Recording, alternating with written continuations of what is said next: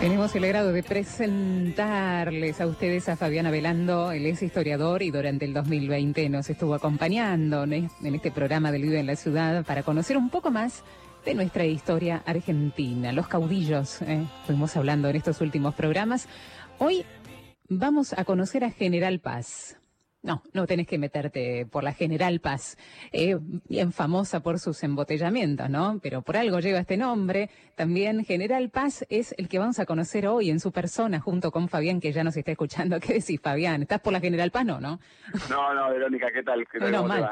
Estoy por en otra zona por otro, en otro, con otro unitario, estoy por Rivadavia. Está por Rivadavia, claro, otro unitario, tal cual. Otro unitario también, pero no, no, no me tocó la General Paz. Adiós, gracias. Claro, vos eh, General Paz y enseguida te imaginas esta vía de contacto de transporte, ¿no? Pero tenemos que conocer bien. Ese nombre, ese nombre es todo un símbolo también para, para el lugar que le que ocupa en, en, ¿no? en, el mapa de la ciudad. A ver, contame eh, por qué. Interesante eso. Eh, José María Paz es un, es un símbolo de, del, del modelo unitario, si se quiere, pero eh, también para nosotros es una referencia de lo que separa la, la, ciudad de la provincia. ¿no? Así es. Siempre, eh, seguramente debe haber tenido mucho que ver esta, en la elección de este, de este nombre eh, con, algunos de los elementos históricos que vamos a, rescatar hoy. A ver, ¿por qué? Ya empezame a contar que es súper interesante esto. Mira, Paz nació en, en, Córdoba, él venía de una, de una familia acomodada, eh, estaba en la Universidad de Córdoba, eso tuvo, esa posibilidad de estudiar, dado que bueno era la única casa de estudios que existía en aquel, en aquel momento, y eh, él nace en 1791, ¿no? y para, para 1812 se encontraba eh, cursando estos, estos estudios que apuntaba para el sacerdocio. ¿sí? La teología parecía ser el mandato familiar que debía seguir, pero hacia 1812 él abraza la causa del ejército del norte, eh, se declara profundo admirador de Manuel Belgrano, reconoce en Manuel Belgrano dotes militares eh, de excelencia y él se forma eh, en, este ejército del norte. tenía la particularidad, General Paz, bueno, se va a enrolar junto con su hermano, pero tenía la particularidad de que era un muy buen ajedrecista y esto le da una, una, una, mirada de estrategia y que la va a aplicar en el campo militar que fue muy contundente en ese sentido.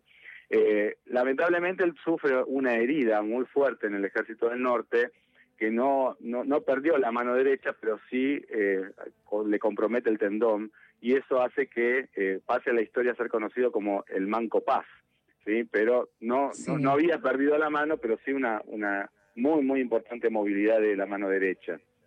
Él era justamente diestro, ¿sí? Entonces, esto también va a ser una, una característica que ahora la vamos a, volver a, a rescatar. Pero esta particularidad le, le, jugó también otra mala pasada porque San Martín no lo convoca al ejército libertador de Chile y Perú precisamente por esta dificultad que él tenía en la mano. Entonces él, queda eh, directamente en, el territorio y eh, luego ya se va a, mezclar en, en, las luchas internas entre unitarios y federales, va a derrotar dos veces inclusive a Facundo Quiroga, pero es justamente cuando se encuentra en territorio santafesino precisamente por el problema en la mano que tenía, que la dificultad para cabalgar y demás, fue que fue capturado por las tropas de Stanislao López y puesto en mm. prisión.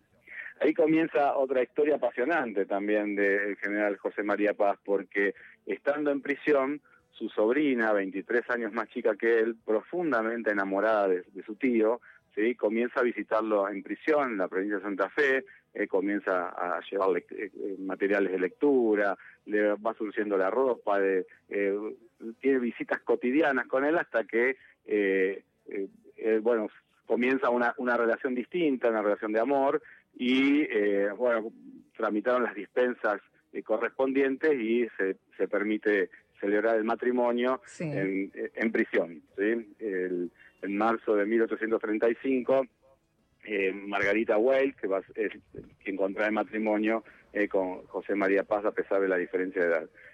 Eh, esto podría haber sido un, un, dato más, pero no lo fue porque Margarita exige también tener residencia conyugal dentro de la prisión con su marido. Entonces, bueno, llamó mucho la atención en ese momento semejante pedido, pero bueno, las influencias políticas que tenía de esta familia les permitió entonces a Margarita acceder a la prisión junto con su marido, donde empiezan a nacer los hijos también en cautiverio. Estuvieron ocho años compartiendo la prisión.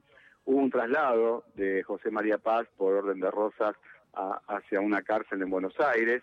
Eso también la, angustió mucho a Margarita porque primero no supo a dónde lo trasladaban hasta que también, bueno, por, por los contactos que tuvieron, eh, se supo que había eh, sido destinado a Luján y ella también se traslada a Luján ya con hijos y eh, continúa el cautiverio junto a su marido estando en prisión. O sea, vivieron toda la familia en prisión durante cuántos años? Ocho años. Ocho, años, de prisión compartió Margarita junto a, su amor, que era José María. Mm. lo cierto es que luego, bueno, el, gobierno de Rosas le permite a a, José María Paz una libertad eh, condicionada dentro de la misma ciudad de Buenos Aires, sin poder salir de ella, y eh, luego Paz escapa a Uruguay. Y ahí es donde Margarita queda en Buenos Aires y le gestiona que eh, la promesa de que Paz iba a deponer una actitud beligerante y de esa manera asumir una especie de representación de la provincia de Buenos Aires en la misma Uruguay. Eh, así que bueno, ella también eh, intentaba por todos los medios eh, reunirse nuevamente con su esposo, lo hace, pero Paz no, tenía su espíritu beligerante muy alto y no, no acepta las condiciones de ese nombramiento, por eso vuelve a huir, digamos, de, Uruguay y se terminan refugiando toda la familia en Río de Janeiro, dedicado a una, a una granja y demás. En total tuvieron ocho hijos, varios de ellos fueron muriendo muy chiquititos, precisamente por estas, estas eh, circunstancias de, del cautiverio, de la, de la mala situación en la que se encontraban. Y eh, la misma Margarita termina falleciendo después de haber dado a luz a los dos, dos meses del, último nacimiento en el mismo Río de Janeiro. Eh, lo cierto es que ya con la caída de Rosas, Paz vuelve a Buenos Aires, eh, a, ponerse a, las órdenes del, nuevo gobierno, digamos, y es cuando eh, lo designan a cargo de un, ministerio, pero al poco tiempo muere. Ya en 1854 se produce el fallecimiento eh, de, José María Paz, y actualmente los restos de Paz y su esposa descansan en la Catedral de Córdoba. Ah, mira vos, de ambos, de los dos. De ambos.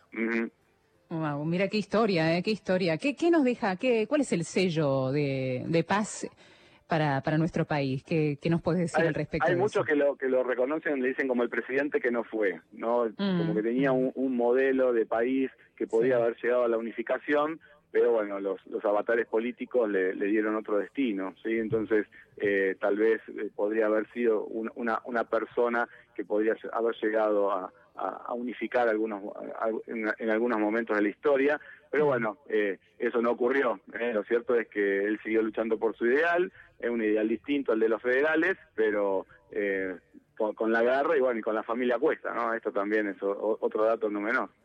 Así es. General José María Paz, mira vos lo que sabemos, ¿no? De esta vía que separa la, la, provincia de la capital. Bueno, mucho más que eso, ¿eh? La historia, gracias al completo detalle que nos da Fabiana Velando hoy. Gracias, Fabián, un genio. No, gracias, gracias, Verónica, por los conceptos. Un abrazo grande. Hasta la próxima.